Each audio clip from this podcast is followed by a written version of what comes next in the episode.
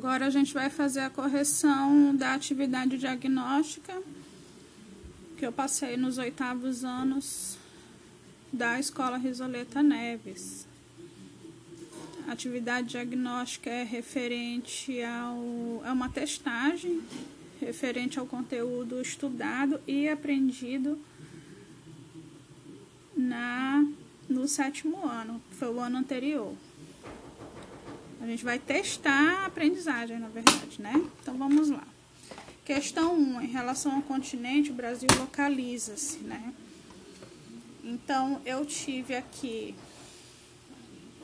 86, uma média de 86 respostas, 84 mais ou menos, pelo menos de quem se identificou completamente, nome, turma. Então, é, a maioria respondeu corretamente que o Brasil localiza-se no continente americano, ou seja, América. Apenas duas pessoas respondeu Europa. Ainda bem, né, que essas pessoas, esses aluninhos precisam se corrigir. A gente precisa dar uma olhadinha lá no mapa mundi. Inclusive, é, depois eu vou postar lá, tá? Para vocês. É, com quais países da América do Sul o Brasil não faz fronteira? Questão 2. Todo mundo respondeu corretamente, que é Equador e Chile.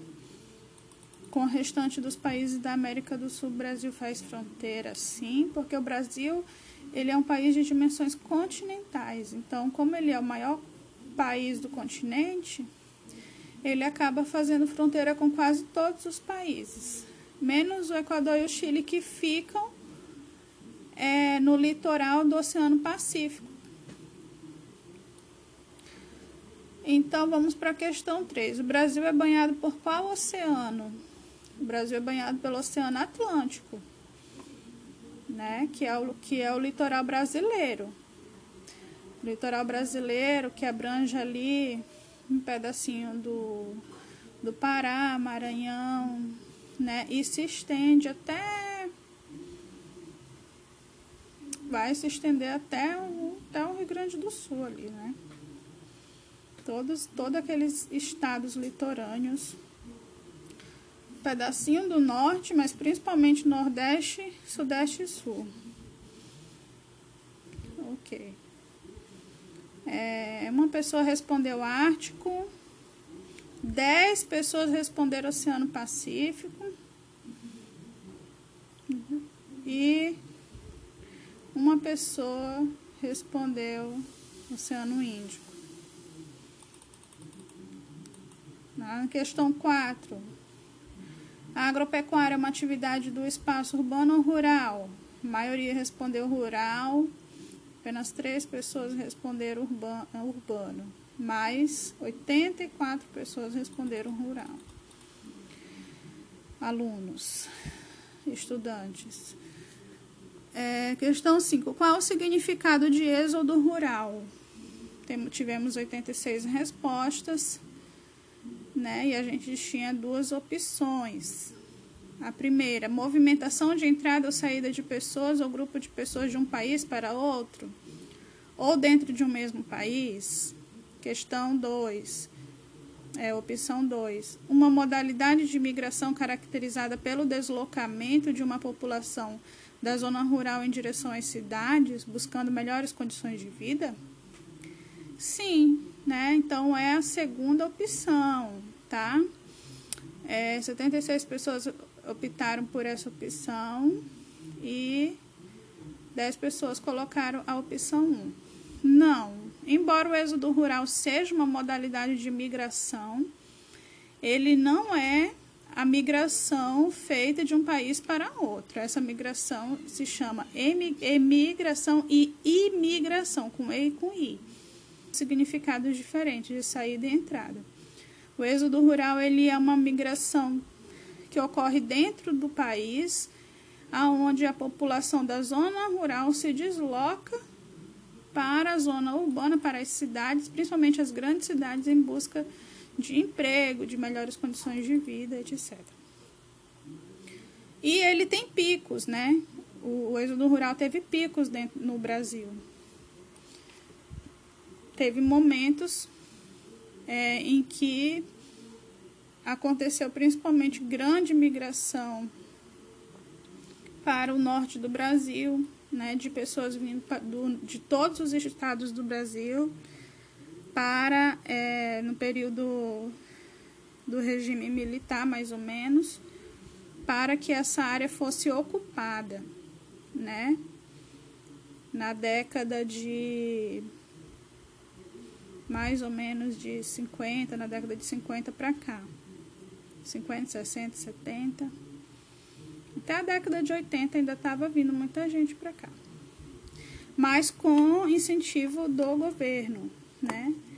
E depois teve uma grande, uma grande migração também referente ao êxodo rural do Nordeste para o Sudeste, principalmente São Paulo, né?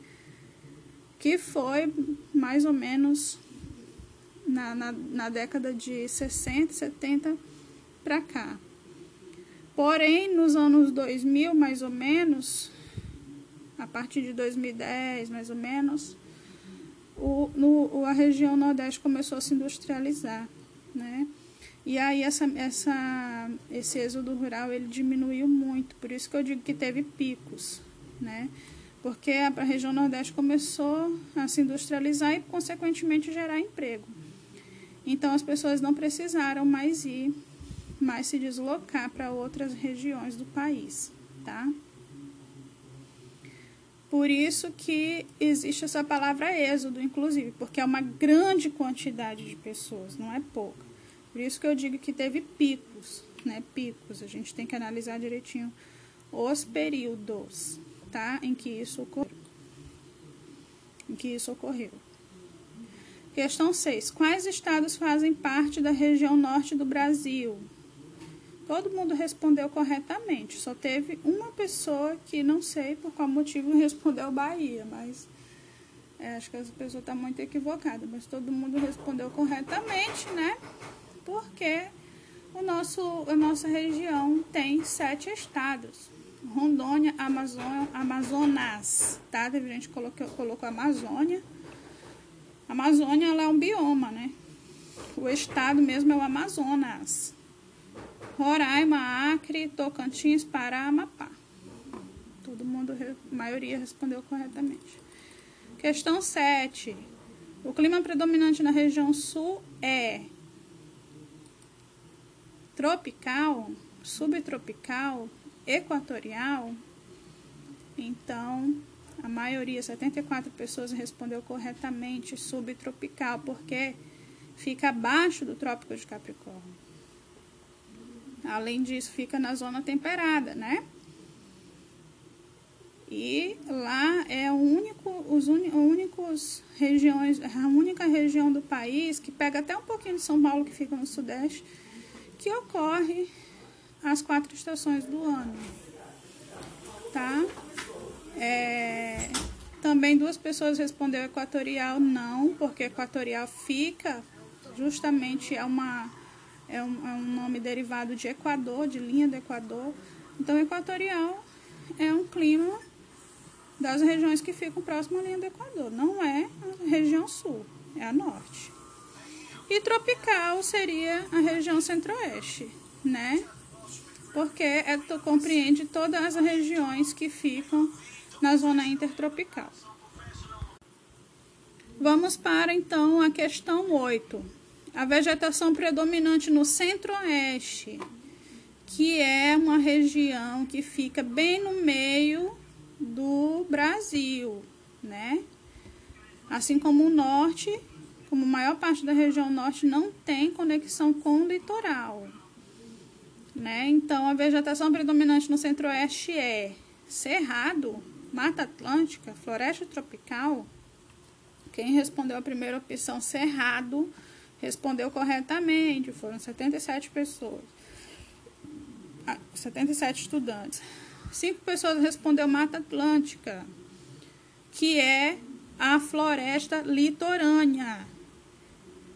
Né? Ela se chama Mata Atlântica justamente porque ela é, fica próxima ao Oceano Atlântico. tá?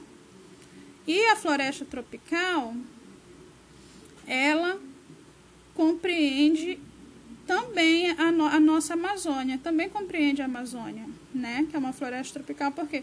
Porque fica toda na zona intertropical, tá? A Mata Atlântica pode ser considerada uma floresta tropical? Pode. Porém, ela, ela, ela tem características próprias de um bioma qual ela precisou ser é, enquadrada, especificada, né, justamente pelas suas peculiaridades como, como Mata Atlântica. Ela não podia ser, ser colocada no mesmo, no me, na mesma qualificação da, da floresta amazônica, porque são biomas diferentes, com características diferentes. Ambas são tropicais, ambas são tropicais, sim, mas aqui no Brasil são biomas com características diferentes. Então, cada região tem a sua vegetação, tá? Sendo assim, a resposta correta é cerrado, que é a vegetação predominante no centro-oeste. O cerrado, ele compreende uma vegetação que é, que é tido por alguns autores como uma vegetação de, de transição, né? Por quê? Porque é uma região onde termina a floresta amazônica e começa uma floresta de árvores mais baixas, uma, árvores menores, né? É, vegetação rasteira. Não significa que seja descampado. Não, tá? Tanto é que o índice de desmatamento na, no Cerrado também é gigantesco, né? Não é porque a floresta é menos densa do que a amazônica que ela precisa ser desmatada, ela também tem o, a sua importância dentro da dinâmica natural, né? É, Estima-se, inclusive, que os maiores olhos de água, ou seja, nascentes de rio do Brasil, estejam na região do Cerrado o que o desmatamento traz um grande prejuízo ambiental. O cerrado, no, no restante do mundo, ele também é conhecido como savana, tá? A savana, normalmente, a gente liga as, a, a uma vegetação típica da África, né? Mas cada continente tem as suas peculiaridades. Então, vamos lá. Questão 9. A Caatinga e o Pantanal são biomas pertencentes a quais regiões brasileiras, respectivamente? Então, nós tivemos 87 respostas, 47. Vamos primeiro as, opções, né? A Caatinga e o Pantanal pertence ao norte e o centro-oeste, ao centro-oeste e o sul, ao nordeste e o centro-oeste, né? Três opções aí. A maioria respondeu respondeu corretamente, aonde a Caatinga e o Pantanal se localizam no Nordeste e no Centro-Oeste, respectivamente. A Caatinga pertence ao Nordeste, que é um bioma semiárido, e o Pantanal no Centro-Oeste, que é um bioma alagado, né? 17 pessoas responderam Centro-Oeste e Sul. Não, não está correto. 23 pessoas responderam norte e centro-oeste. De novo, é aquela questão, né? Acredito que juntamente com, com esse podcast eu vou adicionar o mapa, né? O mapa Mundi, apontando a localização certinha do nosso continente, do Brasil, e mapa também acho importante colocar o mapa é, Brasil Vegetação. Vou, vou, vou postar os dois, ok? O principal centro industrial da região norte. Vamos lá. Opção, primeira opção, Zona Franca de Manaus. Opção, região metropolitana. Terceira opção, megalópole. Então, nós tivemos aí 78 pessoas, no total de 89 que responderam Zona Franca de Manaus, corretamente, né? E nove pessoas responderam região metropolitana, que em outro contexto estaria correto, né? Mas eu estou falando do principal centro industrial.